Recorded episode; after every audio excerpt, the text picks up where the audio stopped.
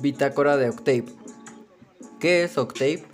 Es una interfaz con un lenguaje de programación para realizar cálculos numéricos. Nos proporciona capacidades para la resolución de problemas lineales y no lineales y para realizar algunas otras pruebas. ¿Cómo se aplica para resolver inecuaciones? Se utilizan los códigos del lenguaje para realizar las operaciones con valores ya establecidos, con un formato en el cual el modelo ya se describió y al igual ayuda a graficar. ¿Qué consideras que te falta por aprender?